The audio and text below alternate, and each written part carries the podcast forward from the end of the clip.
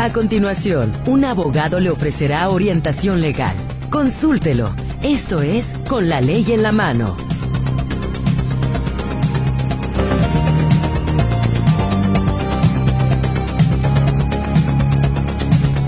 Muy buenas tardes, qué gusto poderme reencontrar con usted en este espacio con la ley en la mano, como siempre con la buena disposición de poderle ayudar y servir a usted a través de la experiencia de nuestros diferentes abogados que martes y jueves están aquí con usted en Radio Metrópoli, la estación de las noticias, para darle orientación legal, jurídica y en temas, en temas también, por supuesto, de seguridad social.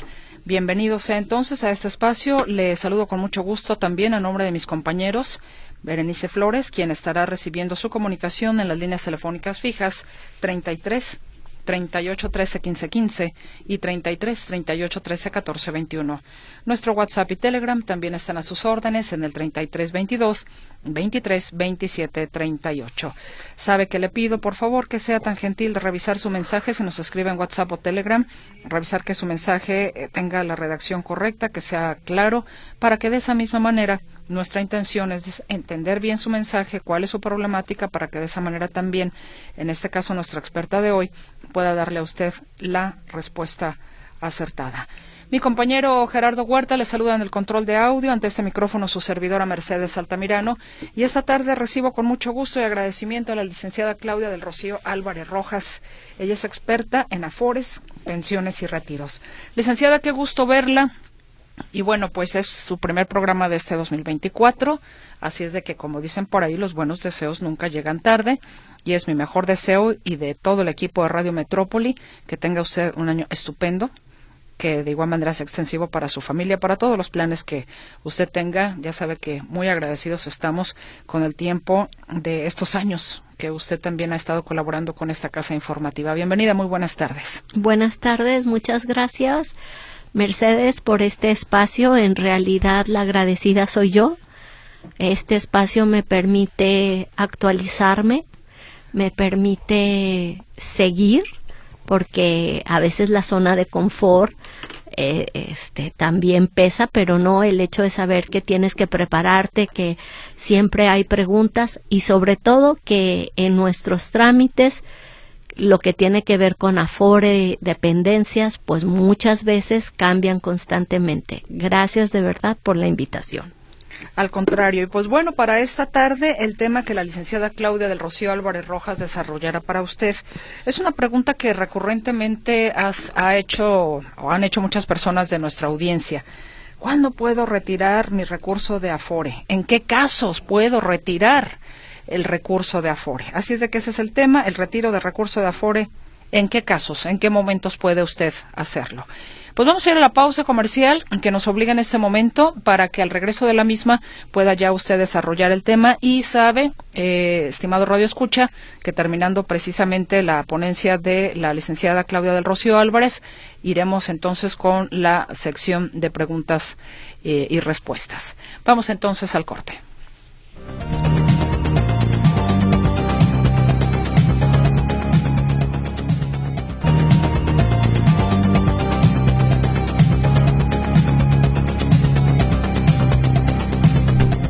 Ya estamos de regreso y qué le parece si vamos entrando entonces en materia para eh, conocer en qué casos se puede retirar el recurso del Afore. Hoy nos acompaña la licenciada Claudia del Rocío Álvarez Rojas. Ella es experta en Afores, pensiones y retiros. ¿En qué casos la Afore se retira? Bueno, primeramente quisiera empezar con una pequeña explicación para entender. Nosotros tenemos Afore a partir de 1997, primero de julio. Es decir, antes no existía el concepto de afore. Es por eso que si antes te daban una negativa de pensión, pues no te daban dinero, porque no había afore, no había cuenta. Antes del afore, de 92 a 97, se fue el primer proyecto de capitalización que se tuvo se conocía como SAR 92-97. Y en ese mismo tiempo se pagó el SAR Infonavit 92-97.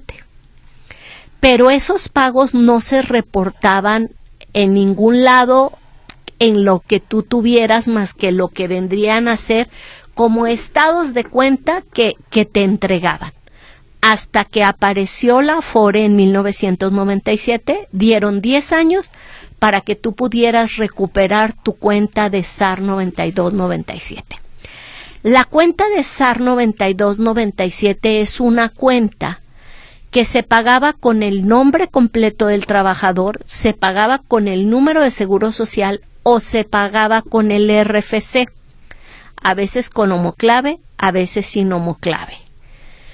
¿Y por qué hago esta aclaración? Porque a veces tenemos los que trabajamos desde 92 a 97 cuentas de SAR que no se han podido recuperar.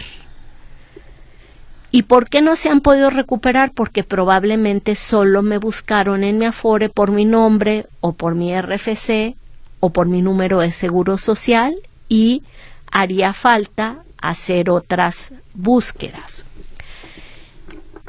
¿Y eso a qué me lleva?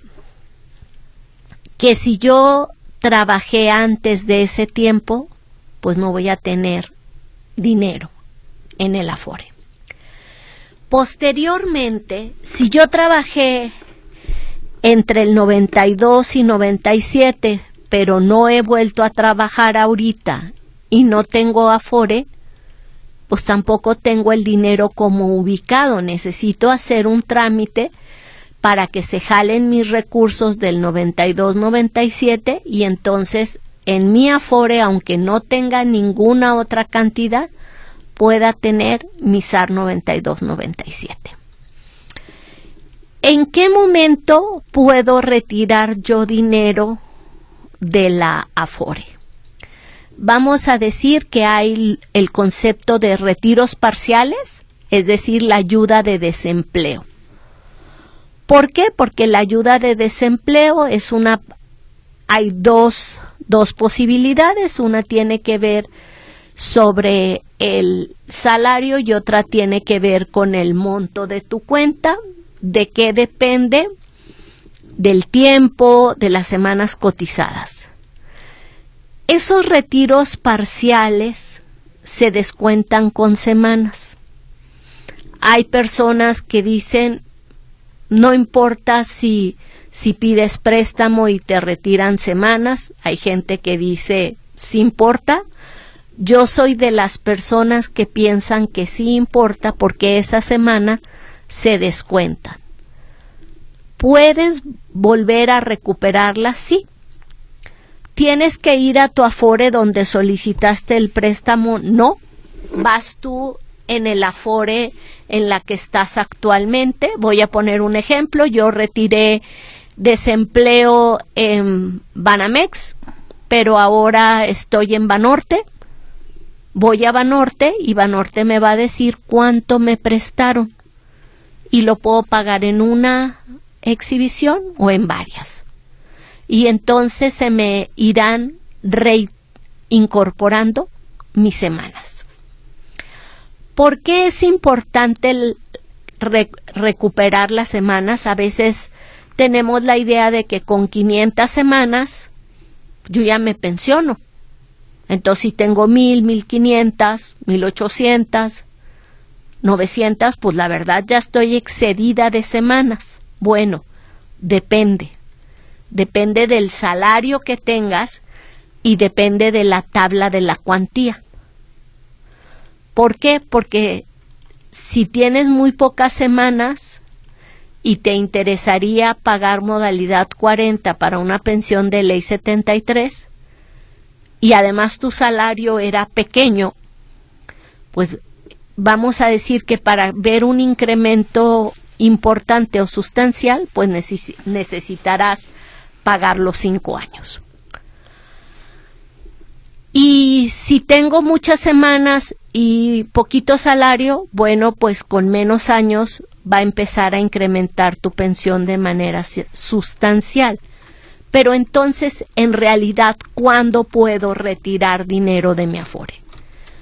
Parcialmente por desempleo. De manera total por una negativa de pensión o por una pensión por ley 73. Le hago un paréntesis, entonces aquí no viene o no aplica porque necesito dinero para una operación, arreglar mi casa, comprarme el coche. Se lo pregunto porque han sido como preguntas de algunas personas de la audiencia. Es que me gustaría saber si puedo retirar Afore para.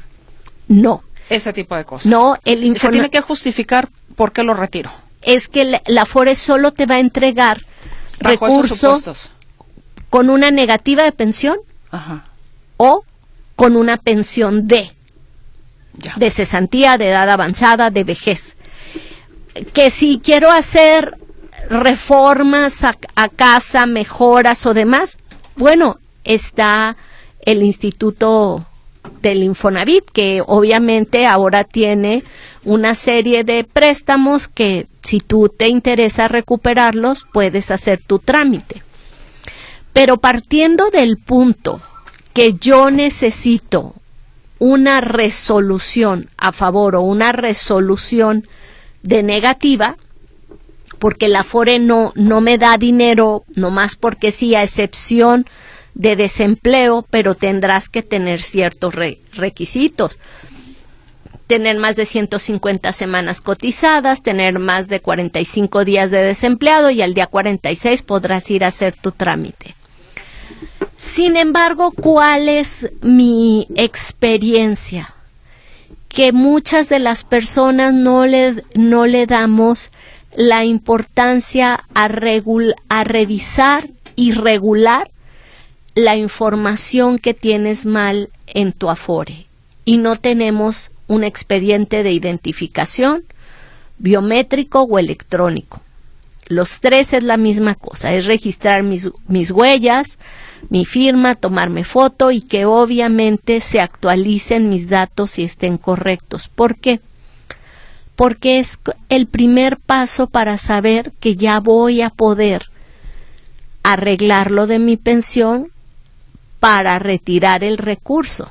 Primero hago la solicitud de pensión y en base a hacer la solicitud de pensión recibo una negativa o recibo una pensión.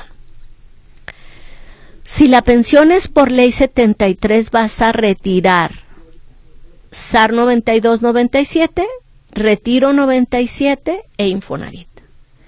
Si mi pensión es ley 97, voy a retirar solamente SAR 9297 si tuvieras o Infonavit 97, porque todo el demás recurso se toma para de ahí pagar tu pensión.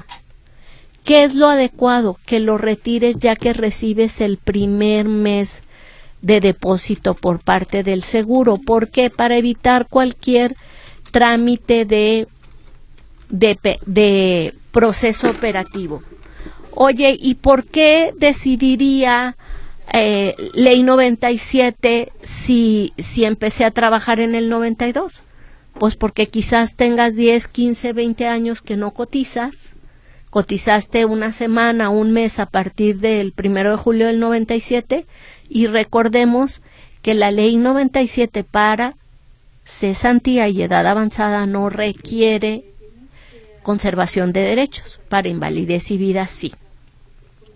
Entonces dejaste de trabajar hace mucho, tienes este año las semanas que se requieren y solicitas tu pensión. Ah, pero oye, yo tengo SAR 9297. Ah, perfecto, pues te lo van a dar. Oye, ¿qué semanas se necesitan para el 2024, 825. Oye, pero en diciembre yo tenía 800 y fíjate que 805. Y fíjate que no pude, me dio flojera y ya en enero que fui, pues no, no te van a pensionar, porque cada año suben las semanas de ley 97 hasta 1000, entonces si hoy no tienes las 825 que se requieren, no te vas a poder pensionar. Todos estos pequeños detalles hay que tenerlos claro. ¿Por qué? Para que yo pueda tener claros en qué momentos puedo retirar. También hay algunas opciones como cuando tienes tu jubilaciones, Comisión Federal podría ser, pensiones del Estado CIAPA, eh, el, el IMSS, pero cuando eres doctor, enfermera, trabajadora social del IMSS, que como estás jubilado, se te permite retirar el SAR 9297. Pero si tú no tienes derecho a la pensión, no se te va a entregar a los 60 como el de más recursos si no llegaste a una pensión. Se te va a entregar hasta los 65. Y todas estas excepciones son las que hacen a veces complicado bueno, dijo que a los 60, no, ahora me está diciendo que anticipadamente con la jubilación, no, ahora me está diciendo que no, a los 65. ¿Por qué? Porque se aplican ciertos criterios de acuerdo a cada situación. ¿Y qué es lo más importante? Pues que previo a mi trámite de pensión o retiro de Afore, yo tengo que validar todo porque si tengo dos números de seguro social, si tengo dos actas de nacimiento, no dos CUR, porque dos CUR es bastante sencillo en relación a dos actas, porque las CUR te unifican. Yo he visto personas que tienen hasta cuatro o cinco unificaciones en la misma CUR, pero las actas de nacimiento es un proceso diferente. Entonces, mientras yo no regule toda mi información, empezando por RENAPO, que es el Registro Nacional de Población, es decir, el acta de nacimiento, la CUR, la INE, el RFC, son diferentes instancias, pero viene un, o sea, una alimenta a la otra. Del acta sale la CUR, de la CUR sale el RFC y del RFC sale la información para la INE. Todo tiene que estar en regla.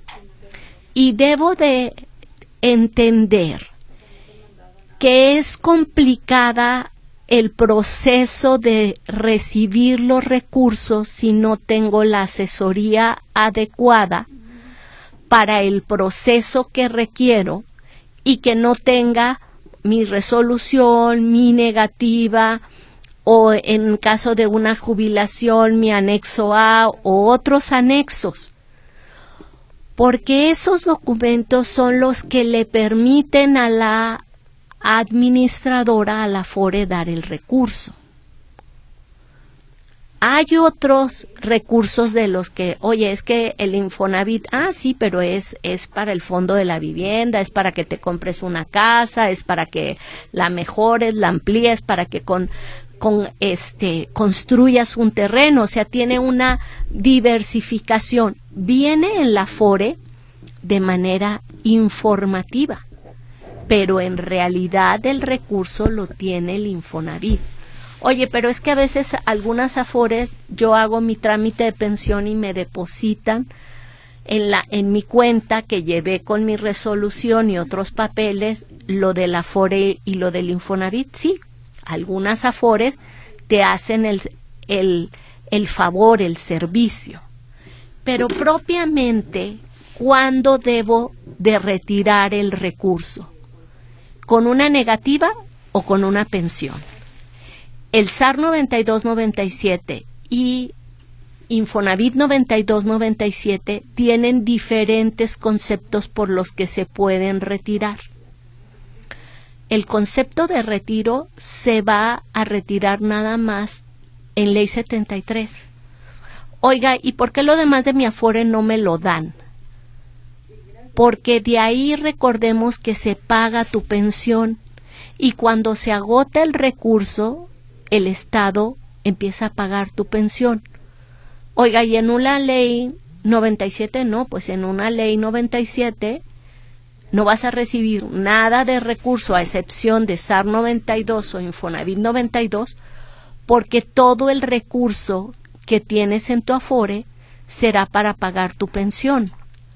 Y recordemos que con la modificación que se está haciendo en, en el año 20, con ley 97 me voy a, a pensionar por salarios promedio recordemos que a partir de esa fecha la pensión para ley 97 se hace en NUMAS y la pensión para ley 73 se hace en salarios. Por eso que una mínima del, del IMSS en ley 73 sea una y una mínima en ley 97 sea otra.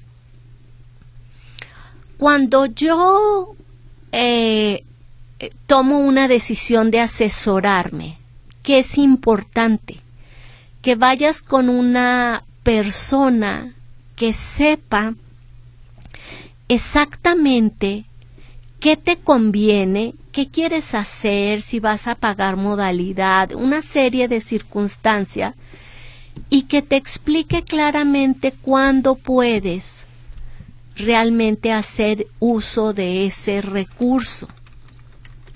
Cuando yo tengo una pensión que está en un proceso de temporal, no puedo hacer un retiro de mi afore. Y aquí lo más importante es, si ya estoy en ciertos procesos para que la administradora me dé el recurso, el titular tiene que tener el expediente electrónico con biométricos. Oiga, pero es que soy la esposa y mi esposo falleció. Si usted es la beneficiaria, usted deberá de hacer el expediente electrónico de su esposo, pero con sus huellas y su firma. Y esta charla tiene como finalidad invitarlos a que actualicen su información, a que saquen su expediente electrónico. ¿Por qué? Porque las pensiones de viudez, de orfandad, de ascendentes, generalmente cuando no hay los titulares porque fallecieron, el que yo pueda hacer el retiro de la cuenta no es tan sencillo. ¿Por qué? Pues porque no se tiene ese expediente de identificación que se necesita. Y como primer requisito, ¿qué tendré que hacer? Tendré que hacer mi expediente de identificación. Con esta charla que le quiero compartir, Radio Escucha, que a veces oímos que mi tío, mi primo, mi cuñado, mi hermano retiró el dinero de la FORE por por un caso específico y que ese caso específico no significa que yo lo pueda retirar porque necesitaría saber efectivamente cuál fue la manera de retirar el recurso. De manera general, son retiros totales o retiros parciales. Total por una negativa de pensión, sea ley 73 o sea ley 97, o porque ya tengo 60 años y me pensioné por ley 73, voy a retirar una parte. Oiga, pero estoy pensionado por ley 97, ¿qué voy a retirar? Solo SAR 92 e Infonavit 92. Oiga, licenciada, pero ya me pensioné y volví a trabajar. Bueno, ¿qué tipo de ley es? Porque si es una ley 73, tenemos que esperar cuando menos seis meses, no, no estar con el mismo patrón y ganar menos del 50%. ¿Cada cuándo puedo retirar el recurso? que quede el excedente, el, ah, lo podrás retirar cada año. ¿Con qué? Con tu resolución de pensión. ¿Por qué? La resolución de pensión es un eh, documento que se te da solo una vez. Es muy importante conservarlo. ¿Para qué? Para que puedas hacer retiro si tuvieras la necesidad.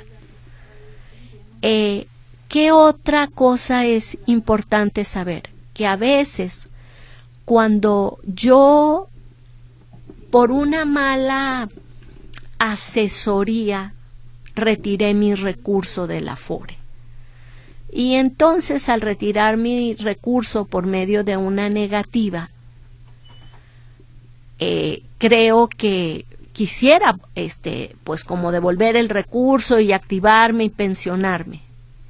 En mi experiencia de casi 25 años, no he encontrado todavía alguien que lo haya hecho bien. Aquí terminamos. Gracias, licenciada. Vamos a ir entonces al corte y regresamos con las preguntas de la audiencia. Claro que sí. No tardamos.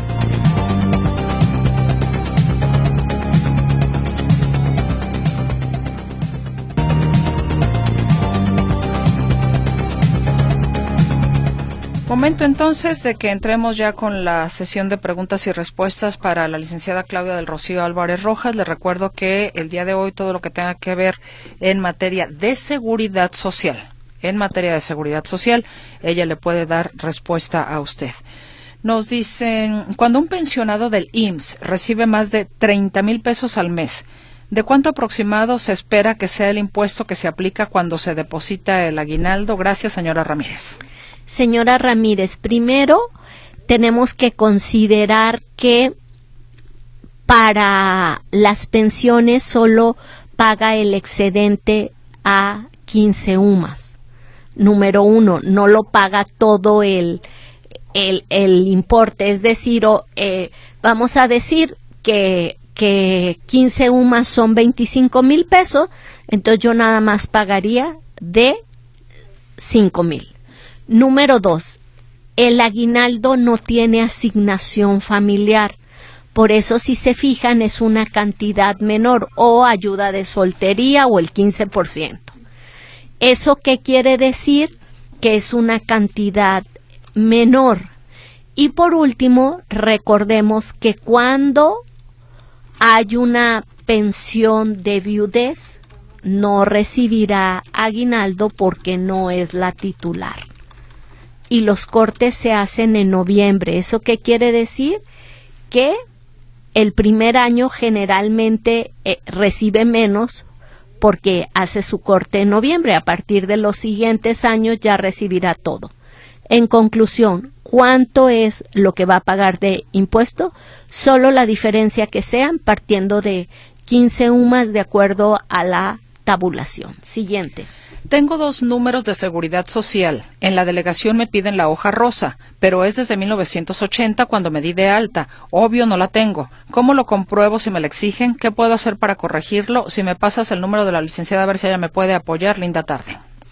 Eh, lo que necesitamos hacer, la prueba de la carga, la tenemos nosotros los los trabajadores y no nomás son las hojas rosas. Puede ser un tarjetón. ¿Por qué? Porque como titulares tenemos tarjetón con citas, nos atienden médicamente, puede ser una incapacidad, puede ser un, un movimiento de, de, de, salario. Y también yo lo invitaría que consultara si tiene aportaciones en el Infonavit, porque el Infonavit es un instituto del Fondo de la Vivienda. Entonces, si usted tiene dinero ahí, pues es porque viene de que usted trabajó. En el peor de los escenarios, ¿qué es lo que me corresponde o qué tendría que hacer? Si no lo va, no lo puede unificar, lo va a eliminar. Oiga, licenciada, pero pues son 52 semanas, sí, pero de acuerdo a la tabla podemos ver ¿qué tanto me impactan esas 52 semanas? Es decir, para alguien que gana más de 6 UMAS en promedio en 250 semanas, será el 2.45 de la pensión, pero para alguien que tiene un, promedio de una UMA a 1.25 será el punto 81 de la pensión, o sea, a veces no es tan representativo si no lo pudiera unificar. Siguiente. Voy a meter papeles para jubilar en la clínica del IMSS. Soy soltero, pero tengo un hijo de 16 años que estudia. ¿Me van a dar 115% por soledad y 10% por mi hijo? o primero yo solo que me den el 15% de soledad y después ya que me den la pensión meter a mi hijo y me dan el 10% de él? Gracias por su respuesta.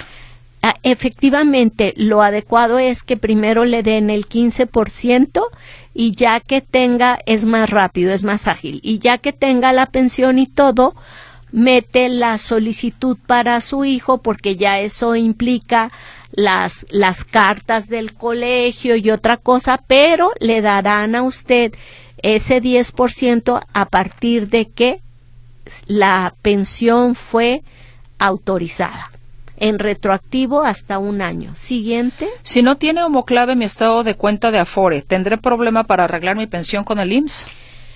Eh, yo te diría que sí, porque eso significa que no has hecho tu expediente electrónico biométrico en la FORE y acuérdate que para cuando metes tus trámites de pensión piden el RFC o la constancia de situación fiscal. Sí es importante porque además todos nuestros pagos de la FORE y del Infonavit lo relacionan con el RFC y la muclave debe de ser correcta. Siguiente. Jorge Reyes, licenciada Claudia, con un respetuoso saludo le pregunto lo siguiente. Con modalidad 44, ¿puedo pedir pensión por invalidez y en qué tenor sería? Tengo 58 años. La modalidad 44 anteriormente solo era para el concepto de vejez a los 65 años y con un salario mínimo. Sin embargo, tendría que checar si le cubre la parte de invalidez y vida y le si me manda un WhatsApp haciéndome esa pregunta, mañana la valido en la subdelegación y le respondo. Siguiente pregunta. Por cierto, estén atentos. En un ratito más les voy a pasar el teléfono de la licenciada Claudia del Rocío Álvarez Rojas. Cuando usted lo tenga, mándele primeramente, por favor, un WhatsApp. Miguel Ávila pregunta, ¿qué porcentaje le dan a un pensionado temporal? Es que depende de, de la pensión que se trate. Que, es decir, es por una incapacidad de enfermedad y accidente no derivado del trabajo o es un riesgo de trabajo. Y, y partiendo de eso, también qué porcentaje es del, del, del, de la misma de la misma incapacidad. Recordemos que se correlacionan la ley del seguro social con la ley federal de trabajo de, de acuerdo a los padecimientos. Esto viene en medicina del trabajo, pero está directamente relacionada con la ley federal de trabajo. Medicina de trabajo con la ley federal de trabajo. Alberto Plasencia, ¿vale la pena hacer aportaciones voluntarias y si, y si ese dinero ahorrado puede tener pérdidas en lugar de rendimientos? Bueno, primero que nada, eh, les quiero comentar que Puedes tener minusvalías y plusvalías porque son inversiones. ¿Qué es lo adecuado? Que cuando las se tienen minusvalías no dispongas del recurso para que se pueda nivelar. El recurso como tal de ahorro, o sea, un ahorro voluntario, no hace la diferencia para la pensión. Lo que sí haría la diferencia es con ese recurso pagar una modalidad 40, con ese recurso pagar un fideicomiso, con ese recurso ahorrar para otra cosa. Si sacas el recurso cuando estén en un proceso de volatilidad y haya una minusvalía, esa minusvalía se hará una pérdida. Siguiente. ¿Qué tan cierto es que ya está aprobado los 30 días de aguinaldo? Este año solo me dieron 15. ¿O cómo está el asunto? ¿Cada empresa maneja sus políticas? Marisela Márquez. Marisela, no te sé decir porque no es mi especialidad este esa, pero tengo unos compañeros que su especialidad es derecho laboral y puedo eh, preguntarle. Siguiente. Bueno, de hecho le puedo decir que todavía no están aprobados los 30 días de aguinaldo, ¿eh? Eso todavía no está.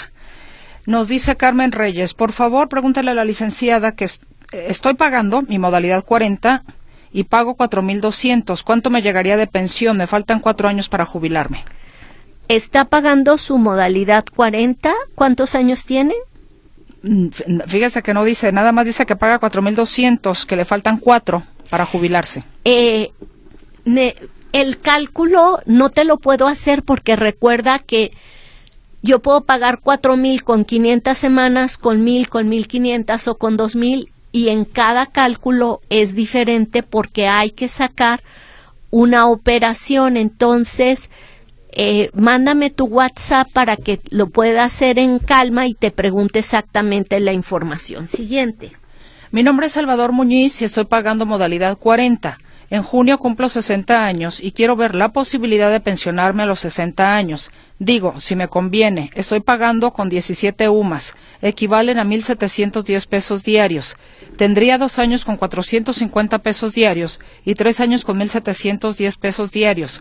Cuento con 2.020 semanas hasta ahorita. ¿Usted cree que me conviene pensionarme a esa edad o con cuánto más o menos? Muchas gracias. Eh, le voy a responder. Cuando nosotros tenemos más de 2.000 semanas, a veces la cuantía de la pensión, es decir, lo que me van a dar de la pensión, supera el promedio de los últimos cinco años al superar el promedio de los últimos cinco años, porque entre más semanas tenga, más, más incremento de cuantía tengo, tengo el riesgo de que si mi pensión sale arriba de mi promedio, ya no me conviene tanto seguir cotizando con modalidad 40 o trabajando. ¿Por qué?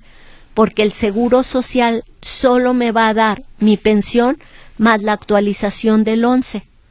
Quizás no alcance la del 15 o la del 10. ¿Por qué? Porque las pensiones no pueden ser mayores al salario promedio. Entonces hay que hacer el cálculo muy a detalle como para saber con ese excedente de cuantías a cuánto asciende para saber cómo estás. Es decir, a veces tener tantas semanas te estorba por decir algo, si, si el promedio es mayor al promedio de los últimos cinco años. Siguiente. Señora Raquel Sánchez, un ejemplo, si yo tuviera 300 mil pesos en mi Afore, aproximadamente cuánto me darían. Este año es mi año de retiro, ya me pensiono. Si, si solo es de Afore, es más o menos el 30%. Pero si ese importe incluye Infonavit, debería de de tomar el 30% de Afore más lo del Infonavit. ¿Qué es lo que me van a dar? Busque en su cuenta tres conceptos. Si es ley 73, busque SAR 9297, Retiro 97 e Infonavit. Eso es lo que le van a dar en una sola exhibición o usted va a retirar en una sola exhibición una vez que se pensione. Siguiente. Marta Alicia le manda bendiciones y feliz año, licenciada, y gracias también en lo que compete. Y le pregunta, ¿aumentó también el salario mínimo para los pensionados de ley 73? Y si fue así, ¿cuánto? ¿Cómo quedó? Gracias, un fuerte abrazo. Déjame decirle, señora Marta, que las personas que nos dedicamos a asesorar a veces no somos claros en, las e, en cómo explicamos las pensiones. Las pensiones no pueden ser menores a la mínima, pero es a la mínima en la que usted se pensionó.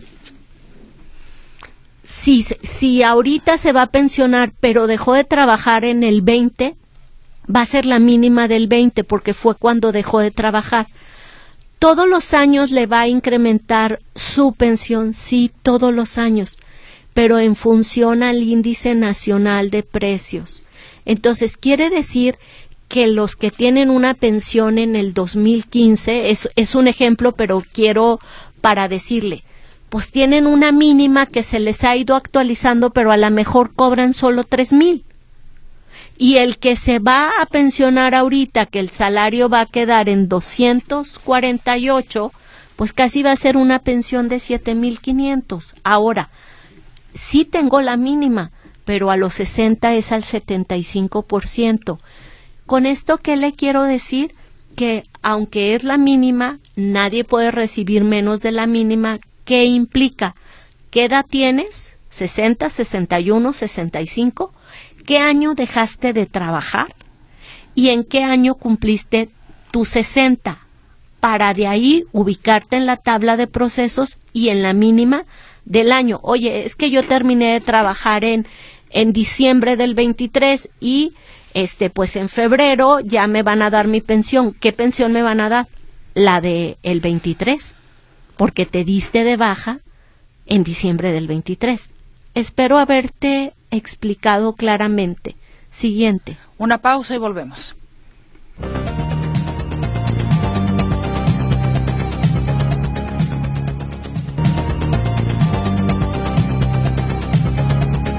Más preguntas para la licenciada Claudia del Rocío. Martín Rodríguez dice, ya tengo tiempo que no recibo mi estado de cuenta de Afore de Banorte. Quiero saber cuánto tengo ahorrado. ¿Qué tengo que hacer? Generalmente dejamos de recibir nuestro estado de cuenta porque no tenemos el correo, porque se devuelve. ¿Qué es lo, primero que necesitamos hacer? Ir a sacar una cita vía internet. En tu Afore Banorte está en mi town está en primer piso entrando por Colomos, haz una cita, haz tu expediente de identificación y pídeles que te ayuden a bajar tu aplicación, ya sea Afore Móvil, que es de Consar, o Afore este, de Banorte. Y ahí vas a poder consultar tu saldo y además mandarte tus consultas directamente de la aplicación con tu correo registrado y te llegará a tu correo. Siguiente. Señora Ibarra, a mi esposo le dicen que no puede recoger el afore porque le disminuyen las semanas. ¿Es cierto eso? Pues ya lo había explicado. O sea, le disminuyen si es un un retiro de desempleo, si le van a disminuir, pero retirarlo de su afore no sea no es muy preciso para, para saber cuántos años tiene, qué proceso está haciendo, pero si retira dinero por desempleo, le va a ir restando semanas que a la vez le van a ir restando pensión. Siguiente. Gloria Estrada, ya tengo 60 años, estoy pagando la modalidad 20 años. A ver, a ver, no, no entendí, está pagando la modalidad. Ah, la modalidad 40. ¿En 20 años? Ah, 20 años lleva pagando la modalidad 40. Tengo 1.400 semanas. ¿De cuánto sería más o menos mi pensión? El pago es el mínimo. ¿Y si es un 80%?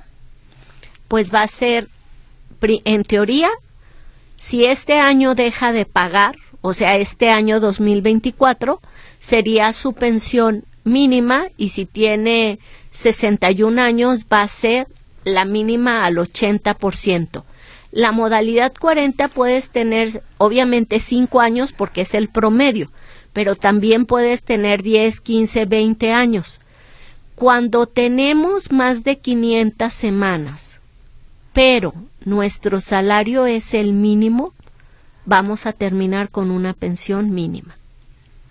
Siguiente pregunta. otra pregunta de Gloria Estrada. ¿Qué son asignaciones familiares por la pensión? Cuando nosotros nos pensionamos nos van a dar un 15% adicional. Que va, se, oye, yo soy casada o, o vivo en unión libre, entonces va a ser un 15% de asignación familiar por mi esposo o por mi concubino. Oye, soy soltera, va a ser un 15% por ser soltera. Entonces, ¿cuál es la diferencia? Económica, ninguna. Los dos vamos a tener, si somos titulares de la cuenta, un 15% adicional. Cuando nosotros fallecemos, si somos solteros, aunque teníamos una pensión que nos daba el 15%, no la vamos a heredar, porque no registramos una esposa o un esposo, un concubino, todo si tengo hijos con capacidades especiales toda la vida, si están estudiando hasta los 25 o si trabajan hasta los 16. eso es eh, el 15% y me lo dan adicional al 11% que se da a partir del 2001. Siguiente. Yo retiré por desempleo dinero de la Afore. Ese dinero me lo descontaron en semanas cotizadas. Si yo me llegara a jubilar, ¿tengo que pagar ese dinero a la Afore o pagar semanas? Tiene que pagar el dinero a la Afore y de esa manera le reintegran sus semanas. De hecho, si imprime su reporte de semanas en, en Internet, usted va a ver que dice semanas, total de semanas, desempleo, incorporadas y arriba el total. Es decir, si usted las paga, se le van a reincorporar alrededor de un mes después de haber pagado y van a, a, poderse revisar en el propio portal del CISEC del IMSS. Siguiente. María Elena, ¿es correcto que cuando uno se jubila como trabajador IMSS, el SAT descuenta un impuesto muy grande del ahorro de mi Afore? Eh, ustedes como trabajadores de el IMSS, ¿qué es lo que pasa? En el 2009 salió una jurisprudencia donde ya no pueden retirar o demandar todo el dinero del Afore. Entonces nada más les dan la parte a partir del 23 o 22, no recuerdo bien, ya pueden retirar ustedes SAR 92, Retiro 97 y en el Infonavit. En mi experiencia, ¿qué pasa cuando yo me jubilo? En la mayoría de los contratos colectivos, cuando te jubilas, te pagan primas de antigüedad, que no son las mismas primas de antigüedad de una persona que sus 12 días hasta dos salarios mínimos y otras cuestiones. Entonces, ¿por qué me quitan impuestos? Porque al final lo que Hacienda hace es calcular tu ingreso. Entonces, al final del año, hace su cálculo y te aplica la tabla. ¿Qué es lo que yo te recomendaría? Oye, me jubilé en el 20. Pues retira el dinero de tu afore hasta el 21. ¿Por qué? Porque son años diferentes y no vas a acumular. Oye, que voy a, a, a tener mucho impuesto. Haz un plan personal de retiro, haz una aportación con deducción fiscal para que se te bonifique y a los 65 años puedes disponer de ese recurso. Pero en sí, ¿por qué Hacienda me, me quita impuestos? Porque él al final hace un global de todo lo que recibiste y obviamente te aplica una tasa mayor. ¿Por qué? Porque se incrementó mucho el ingreso. Siguiente. Javier Gutiérrez, cuando se hicieron pagos por modalidad 40 y al momento de hacer la solicitud de pensión, ¿es 100% seguro que haya un desechamiento del trámite por causa 7? Es que vamos a decir que cuando tú llevas tu, tu trámite de, de pensión, el trámite de desechamiento o certificación es como ya el nuevo proceso. ¿Qué es lo que checan? Primero que hayas hecho todos los pagos en tiempo y en forma estén registrados. Solo te piden los tres últimos, pero el seguro valida y revisa que todos los pagos se han acreditado. Número dos, que, revisa también que tus patrones con los que hayas estado sean patrones reales. Es decir, que si hayas trabajado, que sí existan y demás. Los procesos de desechamiento duran entre tres semanas y seis meses y una vez que, que, termina el proceso, por eso te están diciendo que vayas eh, cada 15 días o que hables por teléfono, porque una vez que terminas, que termina el proceso de desechamiento, se te autoriza tu pensión y se te pagará todo a partir del día siguiente de tu baja. Siguiente. Anónimo, yo me pensioné por pensiones del Estado, soy ciego pero quiero seguir trabajando porque ya me quedó muy baja mi pensión. Pensiones del Estado es eh, diferente al seguro social. Pensiones del Estado tiene usted un sistema de jubilación.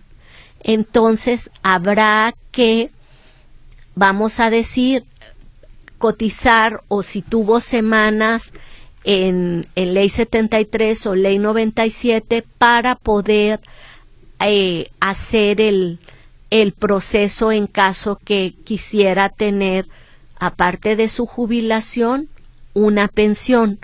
Recordando que no todo pensiones cotizó para el IMSS y, y, cotizó para pensiones del Estado, es decir, los trabajadores de, de CIAPA, ellos tienen jubilación y pensión, pero los maestros de primaria de una de una primaria de, de pensiones del Estado los jubilan y no, y no tienen antigüedad de semanas. Entonces hay que ver en realidad cuál es su situación para ver cuántas semanas tendría y qué tendría que cotizar. Siguiente. ¿Cómo le podemos hacer para pensionarnos con mucho dinero como le hizo el diputado panista que desde el 2012 aportaba dinero? ¿Cómo podemos hacerle los simples mortales? Bueno, los simples mortales, primero, acreditar que somos ley 73 porque no es tener el número, el número es una pre un preregistro, o sea, hay que ejercerlo, tener cotizado. Número dos, hacer una alcancía, porque con lo que está subiendo la modalidad 40, el salario y demás, hace tres años tú pagabas el tope de la modalidad 40 con 400 mil. Yo con los cálculos que ahorita hago, se te va a 700 mil más o menos. Entonces, ¿qué tienes que tener? Bien planeado, qué quieres hacer, cuántas semanas tienes y cómo vas a generar ese recurso para entonces. Anoten por favor el teléfono de la licenciada Claudia del Rocío Álvarez Rojas. Se me quedan muchas preguntas en el tintero, pero usted se las puede mandar vía WhatsApp 33 11 39 95 12. 33 11 39 95 12 vía WhatsApp y una disculpa que se nos terminó el tiempo, licenciada. Muchas gracias como siempre por el favor de su presencia. Gracias a todos y no olviden primero mandarme WhatsApp porque no contesto muchas veces porque estoy o en una consulta o en una cita, pero todos los WhatsApp